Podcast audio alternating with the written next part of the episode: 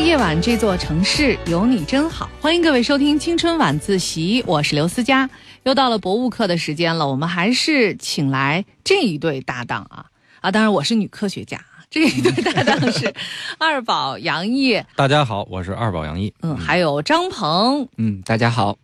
这是鹏鹏哥哥，对嗯 鹏鹏谢哥谢介哥绍，啊，嗯，其实，在上一次的节目当中，我们已经说了很多在我们中国的青铜器上出现的这个动物啊。嗯这其实从当时的这个时间点来推断的话，一个是说这些家畜被我们古代人民驯养的时间到底有多长，还有一个就是在我国古代的时候，曾经有哪些野生动物在我们国家也是可以见到的，比如说犀牛等等对啊。对，这个大动物是不是都说的差不多了？呃，对其实还有一个比较代表的、比较大的动物，嗯这也是现在可能说出来大家都不敢思议的、不可思议的，嗯因为这种动物，呃，它现在一共有一种、两种、三种、四种、五种，一共有五种，嗯但是仅仅有一种分布在亚洲，剩下全都分布在南美洲哦，哦，啊、那就是墨，哦，墨我就知道是啥意思就是你们城里人说的那个码头，不是那个，不是魔，不是啊我驴知道拉的那个哎，吗？不是，哎，墨到底这个字儿念魔还是念墨呢？我一般读墨，啊、嗯那一般也马来就是墨貘马来墨马来呀、貘中美墨呀、南美墨呀、对对对山墨呀，这是对现今现存的这些这个墨科动物哦，啊，墨科动物其实它是这个呃是属于机体的，嗯，很多人可能想象不到，其实，在我们古代的青铜器里面，也有一些这种以墨的形象做成的酒樽，嗯比如说是有机会的朋友去。在宝鸡青铜博物馆，哎，嗯其实有好多小地方的博物馆，大家哎值得去看，是没有必要说是到了五一、十一长假的时候，非得扎堆儿嗯去南京、去大城市。国家博物馆对啊，嗯，对，可以去一些小地方，像宝鸡有一座青铜博物馆，非常棒。嗯然后里面这个墨尊，就很多人就不知道它叫什么东西，啊嗯说它像猪，它又不像猪，鼻子比说猪长要长，对，说那耳朵长得又像老鼠的耳朵啊对，各种各样的说法嗯啊啊，，嗯像猪不是猪对嗯啊，像大象不像大象，对，啊，那个鼻子又特别长，它哎跟大象有关系吗？哎，其实嗯跟墨关系比较近的还是属于马这一大类，哦，我以为它跟大象有关系呢。呃，它它跟跟马长得一点都不像，一点都不像。嗯我们知道这墨啊，其实大家如果说在旁边拿手机或者拿字典翻一翻啊，就是说或者百度一下，嗯，大家会出了一个问题，说嗯这个东西在古代是吃梦的，吃什么？对它啊，会把你的梦梦吃掉。对，就是晚上做梦的，他会吃了这个梦是吗？对，啊，连人一块儿吗？不连你做梦 的梦，比如说那天女科学家梦见了好多彩色的鸟儿对对 对，啊，彩色猫头没梦鹰见啊，男科学 家，然后梦见好多彩色鸟儿。突然呢，就说有人说我晚上为什么就嗯记不得了，第二哦天我一睁眼 记不得了。啊说有一个怪兽偷偷摸摸的、悄没声儿的啊，翻墙就到了你的这个卧室里面，床边儿把你把的你的梦梦给吃掉了。啊，说为什么有的人说我为什么这个噩梦我第二天能记起来，为什么好梦我记不起来呢？嗯说这个墨把你的好梦就给吃了。啊，噩梦他又给吐了，他哎不吃，嗯，其实那手这没来，可能这 个墨，这个墨这个词儿啊，嗯其实还有另外一种动物，古代也叫墨，嗯，啊熊猫。哦，熊猫猫也叫是墨墨，熊猫最早也叫墨，为什么我们说这个墨它出现在中国，它和熊猫作为一个混淆呢？嗯熊猫什么色儿？黑黑白呀，马来貘什么色儿？黑白色儿哎，对，哦奥利奥但他俩长得挺不像的啊吧？我挺觉不得，像的吧？嗯，都是圆滚滚。熊猫又古代叫什么呀？叫貔貅、哦对，嗯石铁兽。嗯，为什么叫石铁兽？说那竹子它硬，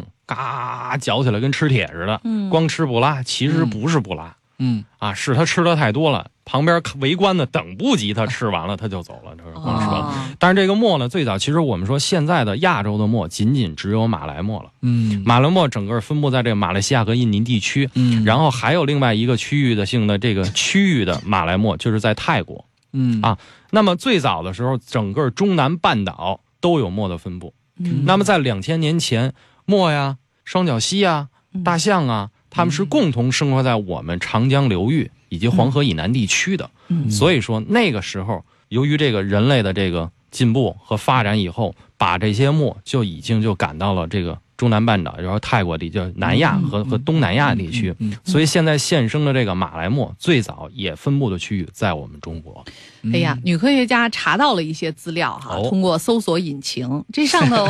有这么一种说法，说这个墨呀是较原始的机体类，哎，曾遍及欧洲和亚洲，中心式开始迁入美洲，也就是说，它是先在咱们欧亚，然后才到的美洲对，啊。他在中心市的时候走这个大路桥，对，他说哎中国南方更新桶地层中发现过莫属的化石，就说在那个特别古老的古代，就是肯定是有它曾经存在过。对，古墨和我们现在看到这个宝鸡这个墨尊啊，嗯它其实还是不太一样的。长得不太一样、啊哦对，因为我们毕竟说这个呃再久远，你这个这个商周时期的时候就，它其实那会儿这个它时已间经短还是挺哎短。，其实我们觉得得是这个上下五千年，对对其实对对于一个动物进化来说，这其实是一个非常非小常的一个节点。片段，嗯对对对，嗯非常非常的短，嗯所以当时的这些形象，包括我们上一期讲到的这个大象，包括对这个犀牛尊，跟现生的动物没什么区别，都长一样，哦啊都是长一样。所以说，嗯这个是人类的一个社会发展，嗯，但是放到自然史里面，这些动物的进化来讲，嗯其实是很小的一截儿。嗯，就是这个墨现在在我们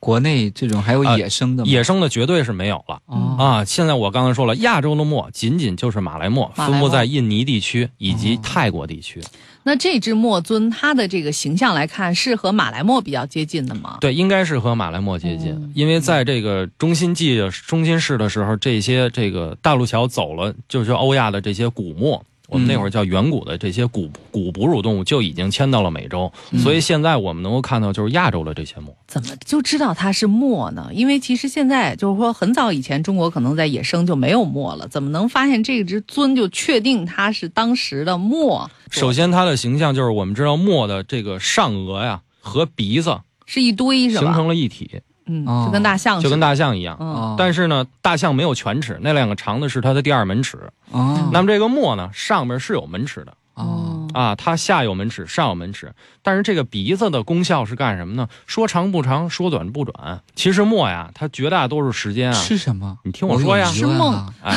吃 梦，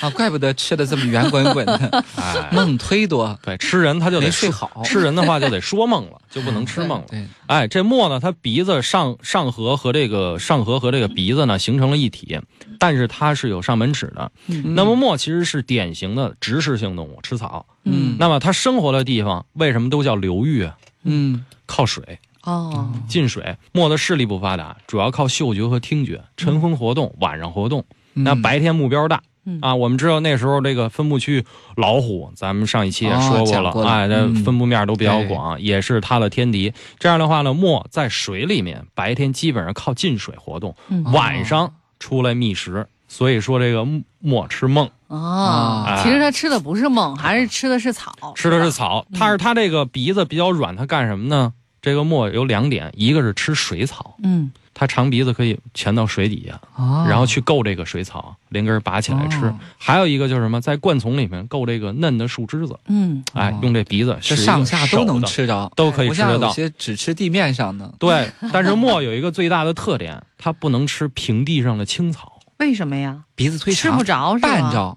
哎，是绊 着的它没有够不着没有是吗像马那样上下门齿这个切割的功能，哦它只能靠鼻子去卷去够嗯，哦啊、所以它一吃水草，二吃灌丛。哎呀，哦，讲究真多，对对长再一个墨尾巴短，所以我们看到它这个墨尊这个形象，它有一个突出的一个吻部，就形成了一个鼻子。嗯，再一个，它有发达的耳朵，对，啊，墨的耳朵很发达，而且它做得非常形象，在哪儿？啊耳朵、眼睛、鼻子在一条线上，对，这表示什么呢？它在水里的时候，它的这个哦感官齐的，哎，它是齐的，就像现在的河马呀、鳄鱼啊对这些，它能够在水里面发现这个嗯，所以说发现天敌。所以说古人还是是比较注重于观察。再一什么，墨它是吃草的，所以以它咀嚼这个功能比较发达。所以我们看到这个墨尊，它表现这个这个咬肌和下颌骨这块就比较宽大。对。嗯所以说，其实古代这些文物嗯给我们认识那个时代的一些自然啊，嗯对人们生活的一个状况，啊留下了非常好的一个资料。嗯对要没那时候这就些，是我们可能就不对，知道那时候了就是没法上色儿，要对上色儿就是古代奥利奥。嗯，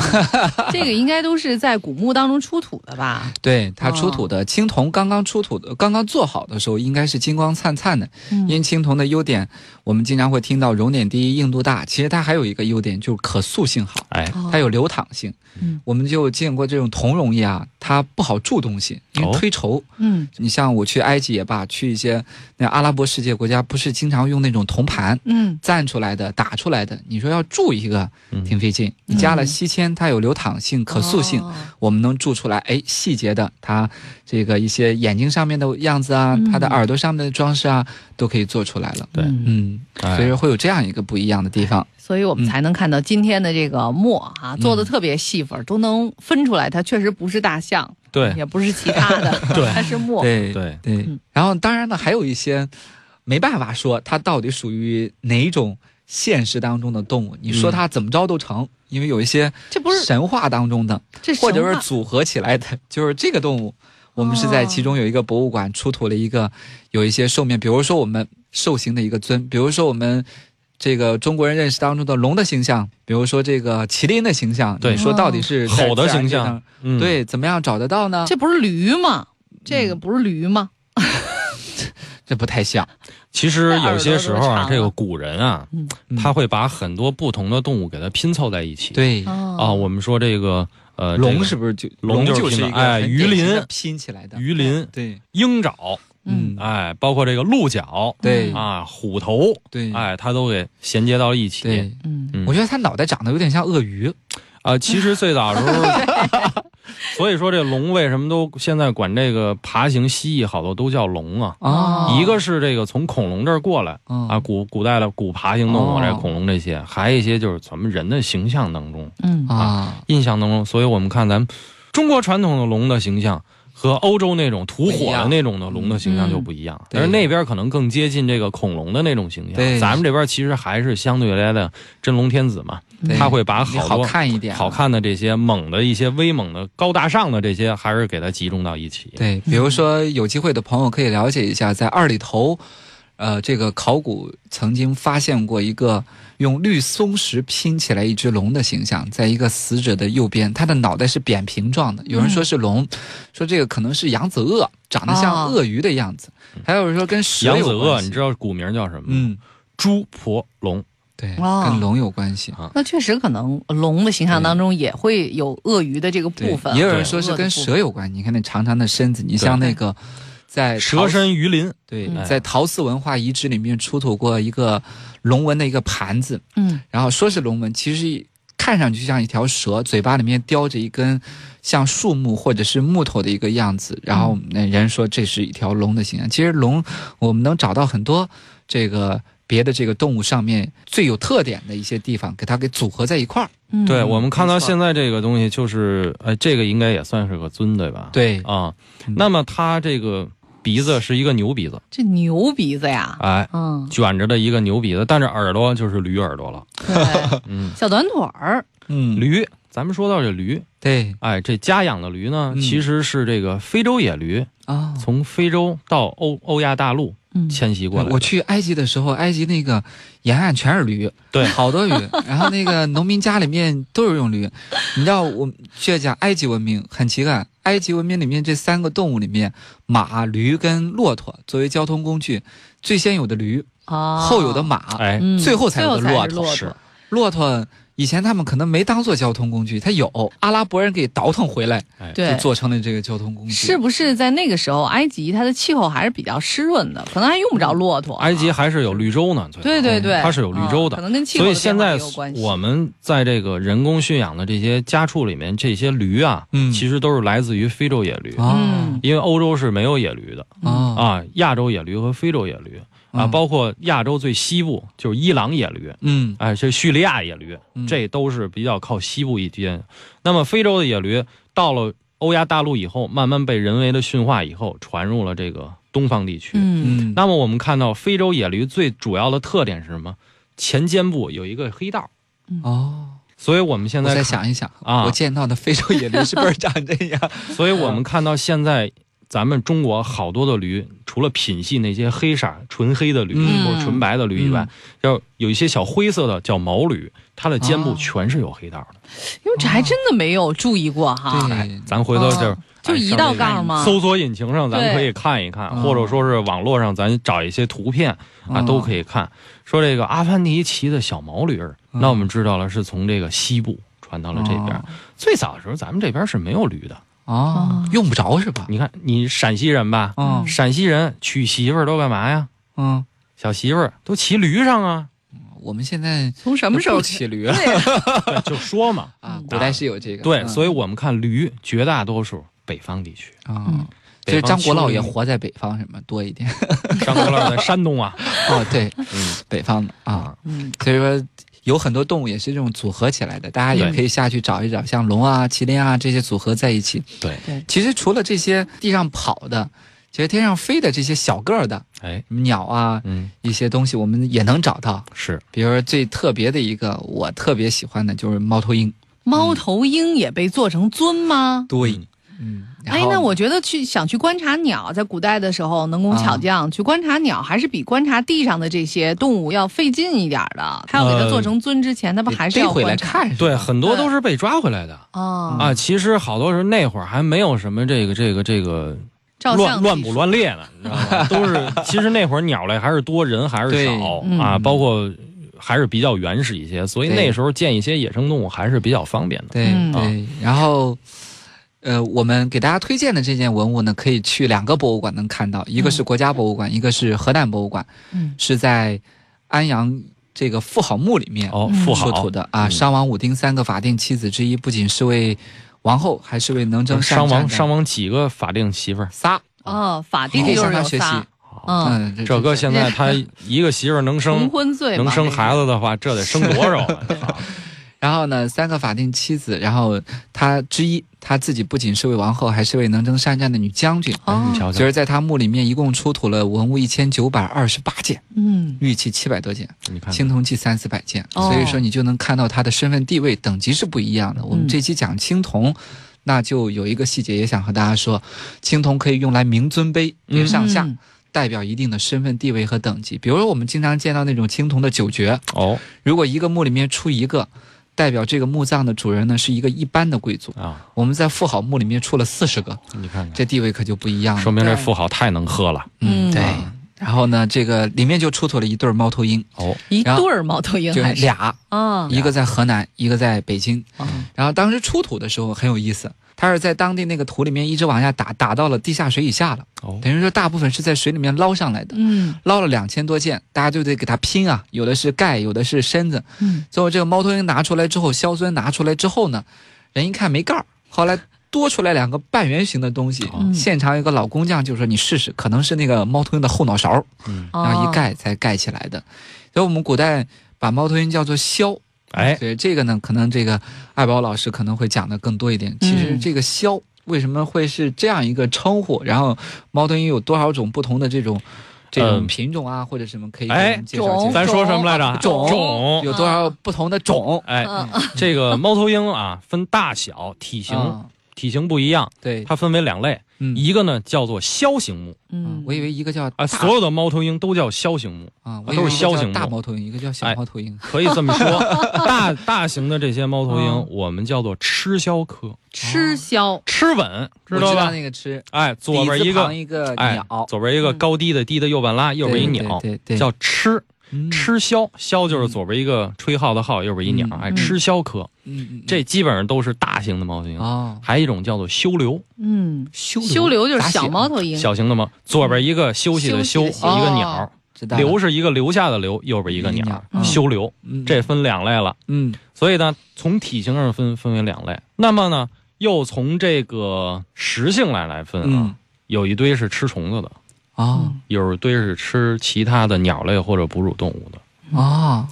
那还么有我吃们鸟类的，对呀，对，嗯猫头鹰是可以捕鸟的呀，嗯嗯啊也包括也蝙吃蝠啊老鼠，啊刺猬啊，对，甚至哦甚至体型最大。马上我要跟你介绍这个跟这个枭尊有关系，这个雕枭。啊哦嗯是体型最大的对猫头鹰，对，它能够甚至能够捕捉狐狸啊，抓刺猬，这都没有什刺么猬问题，吃得下去吗？多可以扎嘴啊！可以 的啊。所以我们说这个啊枭尊，它能够表现出来，这个上面有两个非常大的这个，主要是一个是雕枭，一个呢是长耳枭。基本上这两种枭在我们中国是属于体型比较大的。啊，有多大呢？呃，你像这个雕鸮的话，如果说我们以这个手比的话，右手放下边，左手放上面的话，那么雕鸮的体型能够达到将近五十公分左右的高度，哦这是握着的。那么翼展能够达到一米多哦啊，体型是所有猫头鹰里边体型最大的。嗯那么长耳鸮这就比雕鸮稍微小一些，那么它那个不是耳朵，嗯是它这个耳孔周围立起来的这个腹羽，这哦个腹羽能够更好的让它接收到这个外边这个动物这个悉悉嗦嗦这那些是信天号，线是吗？嗯，啊，有点像 WiFi 的天 线啊，啊，就是好像是把这个耳朵拢音是吧？拢起来，哎有点这个意思对所以啊。我们说这个猫头鹰它为什么夜间能够活动？嗯一个是视力好，嗯最主要的它是靠的是听觉，定位系统是吗？对，它是靠听觉来定位，嗯而且这个猫头鹰那个脖子非常灵活，转二百七，啊，有转三百的，有转二百七的，太厉害了。对。嗯所以说，猫头鹰在古代的时候，其实有人说是什么呀？有人说是这个为什么叫枭雄啊？嗯啊，最早不是这个一个号一个鸟，嗯是一个鸟没有那一横，那横底一下是个木，木啊嗯，叫枭。嗯，那字儿其实指的就是猫头鹰，古代里面。哦，很警觉。枭雄就是公猫头鹰的意思。对，为什么会把猫头鹰放在这么高的一个位置上？当然，您看这枭字儿啊，是一个鸟站在一个木头上，嗯，对吧？是一个鸟站在为一什木么不头是上，啄木鸟呢？它小 啊，它小啊，它不够这鸟猛这鸟得大，对能把得这够木猛头，哎，你得够跟力猛。盖上对而且是什么呢？而且晚上它也是很机敏的。对，嗯啊其实呢，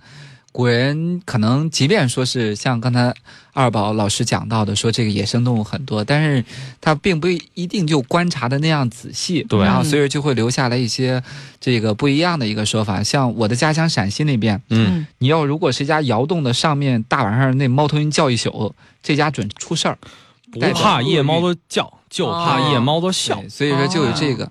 所以说古人就说这个不喜欢猫头鹰的原因是说，哎，这个叫声有点像孩子哭你，知道为什么吗？嗯为什么不选猫头鹰吗？嗯，首先，它是晚上出来；嗯对，再一个，好多的猫头鹰它栖息在哪儿？坟地，哦对坟地晚上老鼠多呀，对，那些小的哺乳动物多呀。那不是除四害哎的吗？它是去捕食的，对，对但是觉得猫头鹰守着那地方，这就不是什么吉利鸟对啊而且还说它巢里面可能有一些动物的爪子啊，啊。尸体嗯其实是什么？猫头鹰吃进去以后没消化的，从嘴里吐吐出来这些唾鱼，嗯，嗯，就是这食玩儿。确实哎也挺恶心的。啊，这个东西其实里边我们打开就能够通过这个就能够分析它吃了整个啥整个猫头鹰在这个区域它的捕食的这些范围哎这对象和嗯范围。啊，以所以最早的时候，我们看这个北京像国子监呀、嗯天坛啊，甚至啊中山公园啊，嗯啊都有这个长耳鸮嗯哦啊，包括现在的长耳鸮天坛越来越少，对对没准就一只两只对还不固定。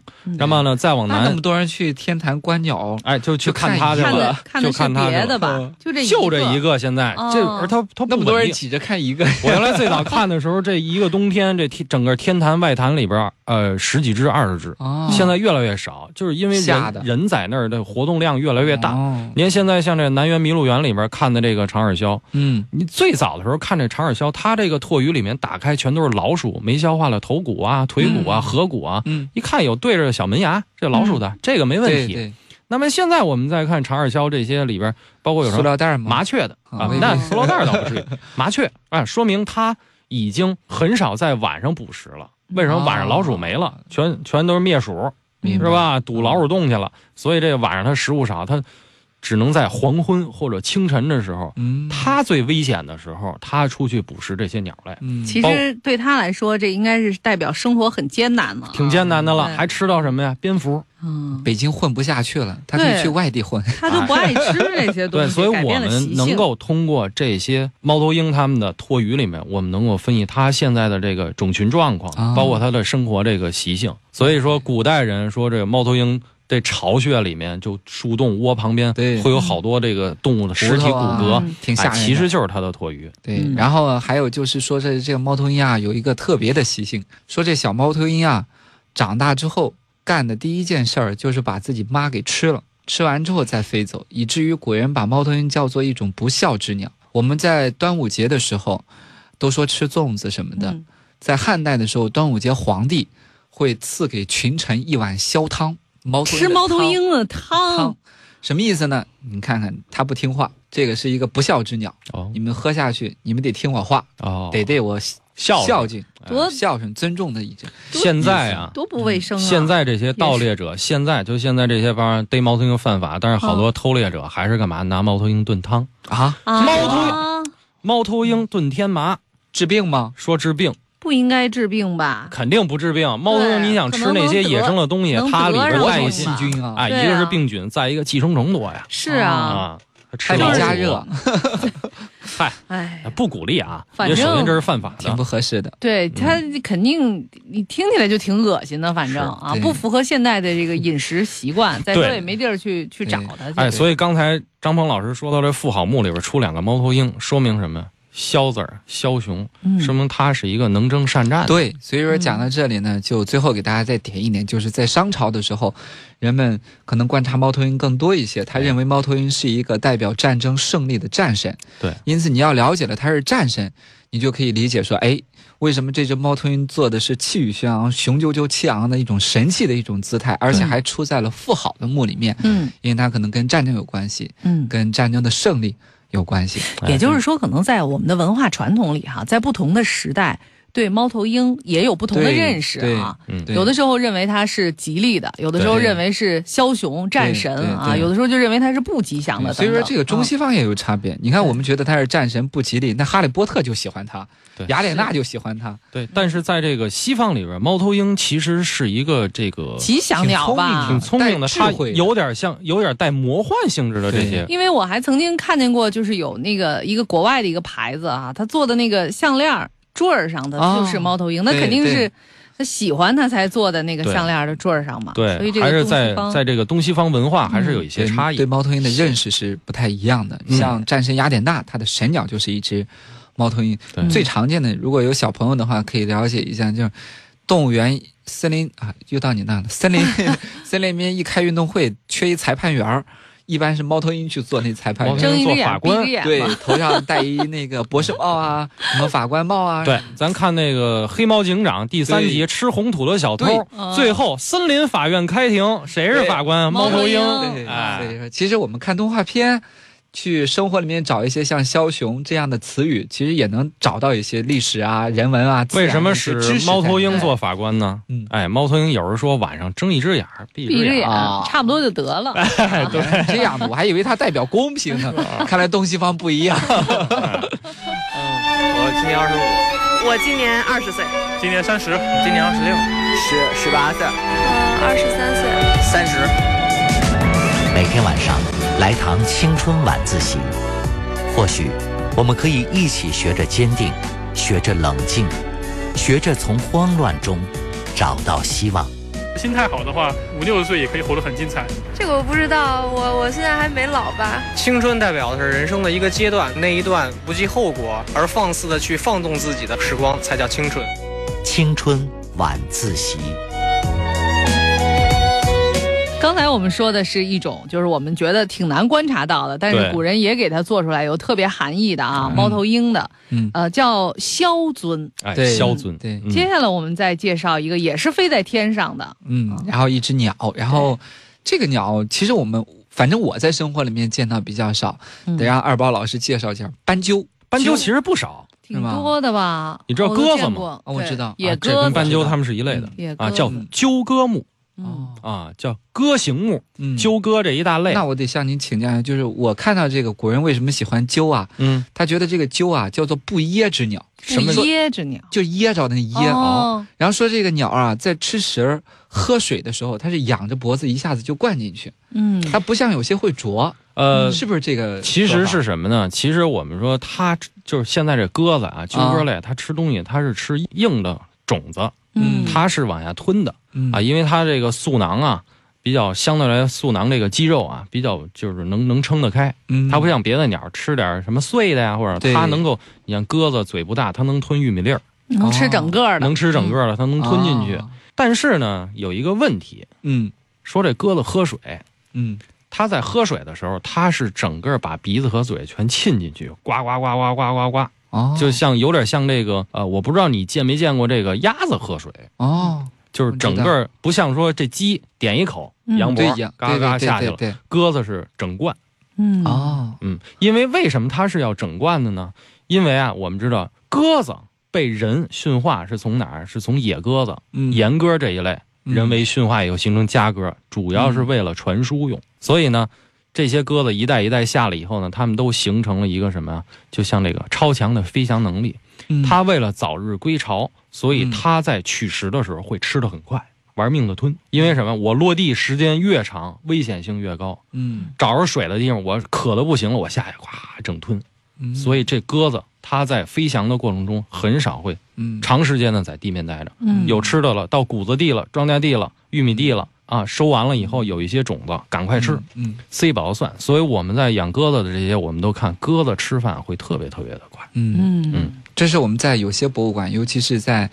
这个北方，可能有些博物馆会有这种，呃，鸠杖，嗯就是底下是一个相当于拐棍儿。然后上面呢会做成一只这个斑鸠的形象，就像刚才提到的，古人认为鸠呢是不噎之鸟，代表的是什么呢？说哎，我们要尊老敬老，然后如果有人拄着这个拐棍儿，这个人是年岁比较大的，这个哦乡里乡间的就要给他供食，然后他有这样一个获得了国家认可的一个政府的一个待遇，所以说哎鸠会有这样一个哎，特但点是在这儿跟大家科普一下啊，嗯，有一句古语叫“关关雎鸠对，”，这个鸠可不是鸽子这一类这个鸠哦啊，不一个字儿好像，哎，对，是关关吧雎鸠是那个，就是说嗯有人可能哎。会把这两个字儿混淆。对我跟大家说的是这个意思啊对对对对，对不是说这个字，对，就是肯估计定很多人一想这个我们讲鸠，啊然后可能会想的那个啊关是关鸽子雎鸠这一类的啊，这都属于不好好学语 文。 对，那都是语文是体育老师教呃的。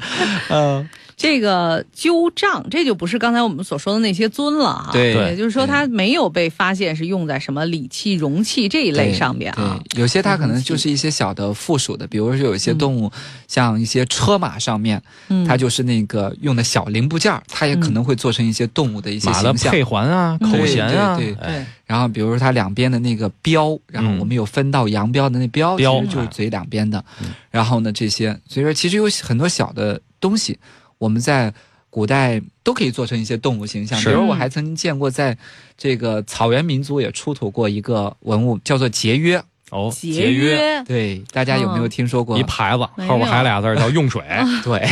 估计是这样的，叫节约。节约其实是什么呢？它正面呢可能是一只什么熊啊或者动物的形象，哦，背面呢是一个十字形的穿孔，嗯，嗯，然后呢马的身上经常会有很多绳子，然后要固定它，比如说身上的配饰啊什么东西。三通哦，对，原来为了这意避思免这个绳子。你打要结是打结，没办法，它就中间交错的地方这样哦穿过来，它不会随便的打结。对所以古代有一种特别的东西叫节约，哦就叫节。约。哎，就是啊很多名字很奇怪，嗯到这今节天约啊，大家就其实意思变了。现在我们能够看到在哪儿，好多都是马的前胸。嗯嗯，马的这个后胯，就鞍子嗯对后边儿，就是马的这个这个尾巴根儿上面这个后腰的位置。嗯为什么呢？它前面这个要有这个马的胸带，下边连马肚带，嗯，然后上面还要连这个马的这个缰绳，嗯然后后腰那块儿连着是这个后边这个臀带、臀围带和这个上面这个马后鞍桥上面这一块带子。嗯所以这些带子，如果你拧成这个疙瘩以后，因为最早好多带都是皮的嘛，你嗯拧成疙瘩以后，对于马来说它特别的不舒服，嗯，所以这个时候就有好多对这个这个约。就相当于一个交通枢纽啊，哎所以这对里边有有一个立交桥的作用啊。对对对，嗯所以说讲到这儿，有兴趣的朋友可以了。其实我们今天日常生活用语当中留下了很多古人的一些智慧，比如说哦古人讲叫四达谓之渠啊，嗯说这个路啊通向四个方向，我们叫做渠，就通渠的那个渠，嗯，通商的那个意思。然后五达呢叫做康，嗯六达叫做庄，于是就有一个我们走在社会主义的康庄大道上。哦啊，嗯它有这样的。其实生活里面有很多这样的词儿，我们多想一点就可以找得到。还有一些鸟，这个鸠可能大家会觉得，哎，是不是那个字儿会想错？有些鸟呢就比较多见，像鹅呀、鸭子啊，嗯，反正之类的。雁形 目，对，它们都属于雁的这个科目里面。嗯呃，我们在上一期节目里面提到过，说是在江西有一嗯个非常大的一个西汉大墓挖出来海昏侯的墓，那个哦这个海昏侯历史上最早的第一代海昏侯在位二十七天。那啊么， 当皇帝，他他是皇帝，他是历史上很少见的，当王当皇帝还当过侯。哦，嗯，然后他当皇帝就当了二十七天，这然后个呢这倒霉很特孩别子的一啊，个， 过了把瘾，对，有兴趣的朋友可以了解一下，他墓里面也出土了这种我们今天给大家介绍的这个文物，叫彩绘燕鱼青铜缸灯。嗯，现在呢，您再说一遍。彩绘燕鱼青铜缸灯，好，嗯，那个缸字青铜缸等缸字怎到底么是写呢？金字旁一个工人的工。哦，那个缸缸是古代建筑材料上两个木头，它要交汇的时候有一个金属的一个构件把它连接到一块儿，叫做缸。中空的一个管道似的能套进去哦。如果说是这个海昏侯墓那个没出来，现在国内馆藏就三个馆有，有兴趣的朋友可以了解一下。国家博物馆、陕历博跟嗯山西博物院各有一个，就一只大雁啊，脑袋回过来，嘴里叼着一只鱼，那个鱼是横过来的，肚子敞开着。在鱼的肚子下面呢，有两个半圆形的灯罩，灯罩底下是一个灯盘，然后呢上面可以放油点灯，嗯然后呢上面大雁的脖子是中空的，烟道对哦，用的时候大雁的肚子装半肚子水，油烟呢会在鱼的肚子里面收集，顺着大雁的脖子被吸在水面上。它是一个。个两千年前的环保灯，你瞧所以这个呀灯用在家里面没有油烟。哦对，我觉得这个现在水烟，也可以用，关键是我觉得它这个造型还真是挺美的。朋友们对有机会可以去博物馆看看，也可以上网查询一下图片啊，对整个是非常彩绘燕鱼铜灯，对，嗯，呃，但是这里面跟动物可讲的地方也挺多，比你如瞧瞧说这个大雁啊，大家仔细看它那个额头上面有缕红色，哦，有一有褐色还是红色的，那嗯到底是属于哪种雁？嗯，然后是红雁、啊斑头雁还是哪种雁？那我就不懂了，得问对其大对宝对老对师了。对其实这个它有可能是有两个两嗯两点，嗯一个是它可能跟鹤混淆了，哦，跟丹顶鹤混淆了。首先跟大家说啊，大雁、天鹅，嗯，很少吃 鱼，所以说我说这是傻大雁，几乎它几乎不吃不鱼，吃鱼所以把它和鱼的对形象搁到了一起。那可其能是实一种大雁是艺吃术的一种对创一种造创造，它对是一个夸张的。对对对。那么吃鱼是谁？鹤这一大类的对吃鱼，对，嘴大尖雁吃呃水草，水草、对植物，哦对对哎，吃谷物，它是嗯吃饿这些。极了才会在河滩上吃一些小螺小虾的。哎，对对，对吃一对些它吃螺不，了这么大个儿的东西。对，所以那天我记得有一次问张静说：“张静说，这明明是只傻大雁，哪能这么吃？你 见过说那个吃鱼吃鱼的那个鸟啊，大部分嘴儿从都是头吃尖的，对，嗯，没有说横着吃的。对对啊没有说是你拿个嘴扁的，像一铲子去捞鱼的，这捞不着。这这是艺术的夸张吗？还是对这个想象啊？我觉他得可能还觉是得鱼和艺术的一雁，个想法。咱先说这对灯哪儿出土的？这个灯啊，大部分是在陕西和山西的交汇处，像哦这个神木一带，哦神木一带，陕西神木一带有，渭水那离离渭水有点远。比较远，对嗯所以说这个可能是一个艺术加工的嗯一个原因是什么呢？它非得一定把这个鱼横过来，它要加一个鱼，形成一个收烟的一个 通道。这种环保灯还有一个很典型的，嗯， 大家有机会找一下啊，就是中国第一批有六十四件禁止出国参展的，我有一个文物特别著名，嗯就是那个长信宫灯，对哎，哦那个女孩子这为什么这样这个，哦哎那是女孩子呀，当然女的啊，我一直以为她是男的，有一个女孩子跪在那儿，她为什么把袖子要做那么大个儿？嗯，啊就是它为烟了道烟她要拢烟。啊，所以这个我说这个这个大雁是这个傻大雁，然后它不吃鱼，它还得叼着鱼对，它可能有艺术性、实用性、功能的一个考虑得在那里。对而且她这其个实她鱼当时她要做一个玉米，哦不对，不能是玉米，玉米那会儿还没传过来，，对，你弄一个鸵鸟蛋不完了吗？那更没传过来 了，好，那个玉米粒儿有点小也啊。对 啊，它这个鱼是不是也象征着，就是从古至今有有富裕的含义在里头、啊？有一些美好的含义，对，就那像个把这个鹤画在松树上，它从来不到松树上，对对可能也是艺术的嗯对加对工。嗯对，所以说这个古人也喜欢大雁，有很多种嗯原因。这嗯个到时候二宝老师也可以介绍，比如说在古人的认识里面，雁是一个嗯这个对爱情很忠贞的哎，一个这鸟还的真形是，象。嗯，哎，所以说，古代比如说，呃，婚礼的时候，你要去上门提亲，你要拎只雁去，代表着那哎，我们要这嗯个那怎么不样是给殉情了吗？相 当于你这成双样成对的感对觉。，这就比在这个枕套上绣俩公鸳鸯这要强得多，对 对对，哎， 然后后来有一朋友说：“那我哪去找雁呢？”说没事儿，你拎两只烤鸭去 也成。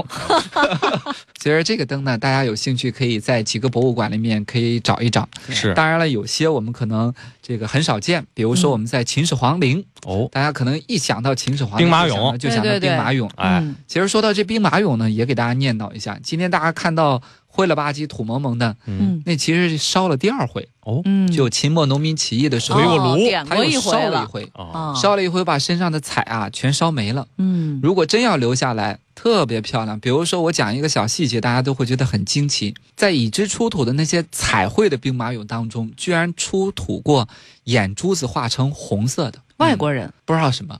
然后到 底是是因为美呢，还是真得红眼病了，或者是怎么对，样呢？还是因为有居然美有瞳红色的，啊他们身上穿的衣服居然有紫色的。哦，嗯像我们有很多可能关注自然的朋友就了解到，紫色在自然界特别难提取。是你像希腊的这个执政官皇帝，罗马的皇帝，他们嗯喜欢穿紫色的衣服，他们是是从海螺里面一种螺里面提取的。嗯我们中国大部分原来用的是紫草，嗯你像唐代三品以上的高官穿的是紫服，是。嗯然后再往下是穿的是红色的。对嗯所以呃，说这个最早的时候，颜料都是从这个矿物和对植物里面来对提没。取错对，嗯所以说当时一说，哎，这兵马俑是不是只有这些俑啊，没有别的？那错了，人可能居然有什么有一个坑，里面嗯全部是百戏、哦啊，就是演杂技的、对对对演戏的百戏嗯俑。秦百戏俑，嗯对，嗯然后还有什么呢？还有这出土过青铜做的天鹅啊，哎呀一嗯些动物，就是说实话啊，大家看不见，但是我现在 我这想有点气人的这个意思啊。是我我看见这嗯挺漂个亮的吧？嗯，对这个图片的天鹅真的特别有美感，而且对它还是做的和真的天鹅还是挺像的。比例很好。对对，嗯，尤其是上面又过了这么多年，上面有嗯斑斑的哎这个铜锈，你又和我们想象当中、现实当中的天鹅又不一样，有了对一种对另外一种历对史，大家的如果美有感机会看到这个青铜天鹅的话，呃，其实给大家介绍一下，它的做的这个形象是一只小天鹅嗯，哦啊，跳舞不是的大天鹅，觉得脖子好像有点短吧，脖子短，哎，嗯小天鹅哦脖子短，然后呢，小天鹅这个头啊嗯，不像大天鹅那么尖长，嗯小天鹅的头是圆形的，大天鹅是哦椭圆形的嗯啊，啊，所以这一看就是说，为什么说这一看一打眼这么一看，说这个做的太好了，就是太贴近这个，嗯哎这就是专家的。眼光，是啊一下就能看出来。来它到底是属于哪一种。哎，对这是啊小天鹅嗯嗯啊，所以说在这个秦朝的时候，嗯，它应该天鹅是一个迁徙性的鸟类哎啊，它要过这个陕西啊，对从这个内蒙和这个更远的西伯利亚地区要迁徙过来。嗯啊，这个情况下一直向南飞到现在，尤其是鄱阳湖。嗯咱们现在是这个鸟类迁徙季节，对鄱阳湖现在是整个是这个小天鹅栖息的这个越冬地，是最嗯比较大的一个区域。我有一个问题啊，就是为什么在秦始皇陵？你想这个皇陵里头，它不是什么东西都可以做成青铜器随葬的哈、嗯嗯嗯嗯既然它是随葬品，那肯定对于这个果然对于嗯小它天有鹅对也有特殊的这种含义在里头吧？是怎么去理嗯解这个、这个青铜器呢？它是做什么用的呢？其实古代人对天鹅啊感情还是有的，不光是我们刚才讲的，觉得它有爱美情的感问题等等这嗯些嗯很漂亮的这种直观上能看得出来。 还有就是，我怀疑他们觉得这肉好吃，吃，真的吃过天因鹅为肉啊？嗯这皇个是上这都是癞蛤蟆是吧？不是真有。你比癞如蛤说，蟆是想，皇上是吃 着了。比如说给大家推荐一博物馆，去一趟那个湖北呃湖南博物院，嗯湖南博物院。它最大的珍藏或者最重要的珍藏，在这个海昏侯墓出土之前，汉代的墓葬有一排行老大的，那嗯就是辛追老夫人那墓，哦，马王堆汉墓。嗯，对，马王堆汉墓辛追老夫人的那个这个菜谱里面出土的就有天鹅的一副完整的骨架，菜谱里头就出是它出的食物哦哦，有一副骨架，嗯，就是天鹅的骨架，有梅花鹿，有狗肉，有这些。然然后最特别的是有副天鹅的骨架，哦，就是可能嘖他们是不是也会觉得这玩意儿好吃？再有一个啊，我有一个想法啊，就是臆想啊，嗯对说这个秦始皇这里边出现了这个天鹅，青铜的天鹅，也是什么呢？我估计最早有一句话嗯，叫“燕雀安知鸿鹄之志哉”，哦鸿是鸿雁，鹄是什么？就是天鹅呀，就是天鹅。嗯，啊。哎，哦我还有个问题，哦就是现在， 因为我们刚才讲那个什么彩绘谚语、青铜钢东啊，还有一些别的，就有些人打眼一看，说这玩意儿是不是家鹅呀？家鹅是这样会有这种情啊况，家鹅不是有个包吗？脑袋上，哎嗯，中国的鹅是由这个鸿雁嗯，啊，来这个驯化过来的，红颜那个对歌里面来的嘛。鸿雁啊，我以为那 传输歌这个哦啊啊，就是啊，就是他那那红红雁啊，哦，嗯就是明白那了个大雁那知道个红雁知道啊，对它是被咱们这儿驯化了以后，就是现在中国的这个价格，传统的价格。啊嗯那么欧洲的这个，我们说这个法国大餐里边有这鹅肝酱，这鹅呢是灰雁，欧洲灰雁嗯驯化的，所以他们那边的嗯鹅脑袋有又包，没有包。我脑袋快有包了啊，所以他们管这个灰雁又叫做燕鹅啊，啊，但是到中国这边又有品头系一了次，听到燕和鹅两个能对匹在一块燕儿，哦鹅燕鹅就是灰雁驯化了欧洲的家鹅，叫燕鹅，就是法国鹅肝酱出鹅肝的那个鹅，嗯叫燕鹅。咱们这边的鹅，大白鹅呀、狮头鹅呀这些，我们看啊，把狮头鹅和红雁放到一起，无非就是一个儿大一个儿小，一肥点儿一个瘦点儿，嗯，哦毛色特别的相近。哦，哪个脑袋上有包？鹅脑袋上有包，我脑袋上有包。 嗯，啊呃，说话又说回来，其实有好多这个鸟类，我们今天刚才聊了那么多，其实有很多鸟它不一定会出现在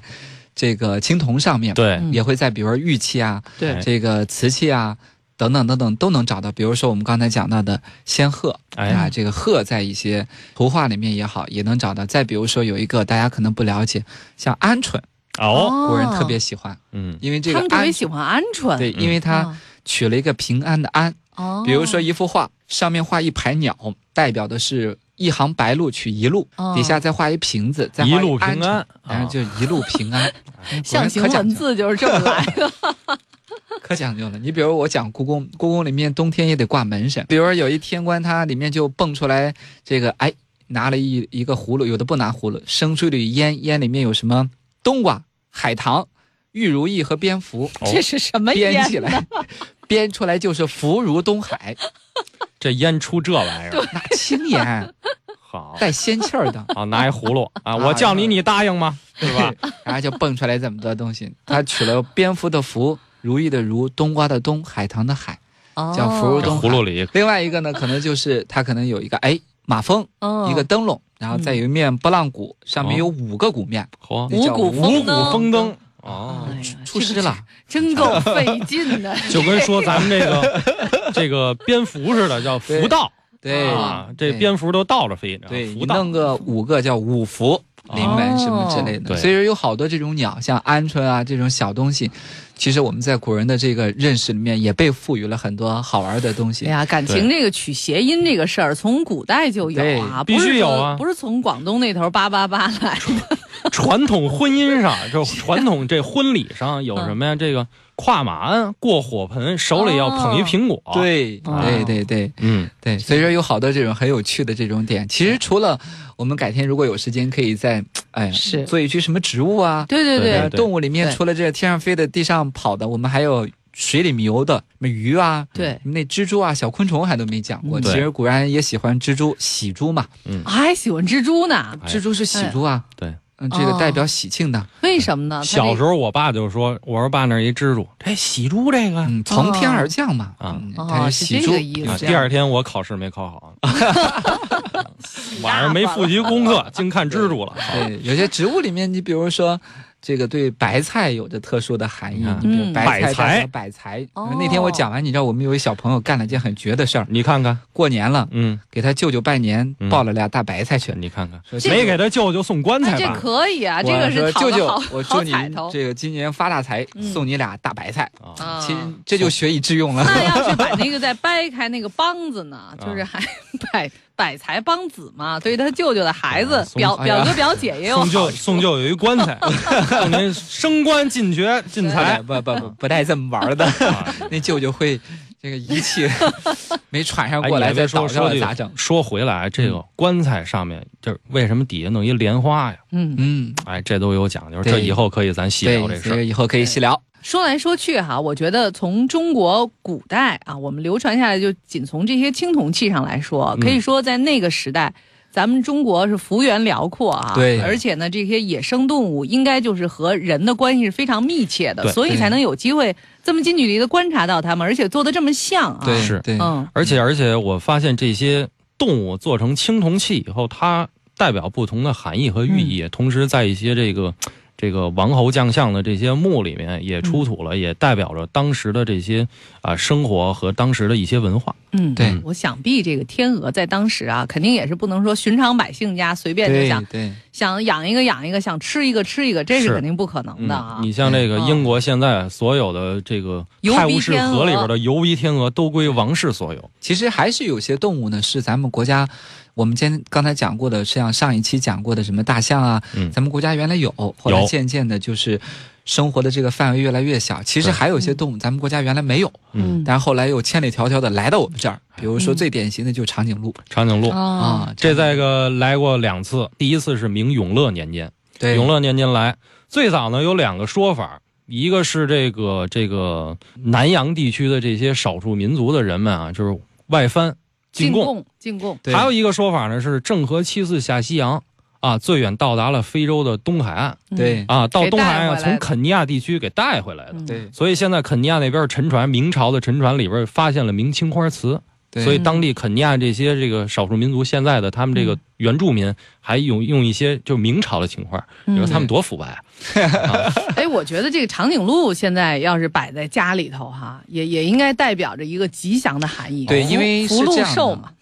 倒不是因为它是叫鹿 啊，是是因为什么原因呢？它来萨摩林对，因为它来的时候啊，因为索马里当地的那个语言当中，嗯它的发音叫麒麟，麒麟还是什么哦，样？麒麟嗯就那麒意麟，思。哎，哦，再有一个呢，它头上长的那个角儿肉乎乎的，哦身上有花纹，对，又有长点得像那龙个有鳞点。有点像麒麟，哎嗯有点像神话当中。我们现在麒麟看那有个点像蹄子是牛蹄儿分瓣哦儿，长颈鹿蹄子也分瓣儿。对，哦，啊所以它就就是牛大发了，对是吧？你像明朝刚来的时候，就像刚才二宝老师讲到的，郑和在第四次下西洋的时候，他还在西洋的路上，说是有一个来自于咱们东南亚一一个国家，就是一个这种藩邦藩邦嗯，然后哎进贡给我们的。然后那个国家叫什么呢？叫榜格拉，嗯就是今天的孟加拉。哎，哦，那班孟格加拉拉的那个长颈鹿，鹿哪来的？嗯嗯它是从非洲给我送过来，它转送的，西亚地区过来的，哎倒手又送给咱们的。嗯所以那是最早一个来的。后来呢，这个到了永乐皇帝在位的时候，一看说，哎呀，长得挺漂亮的，嗯跟神话当中的动物又很像，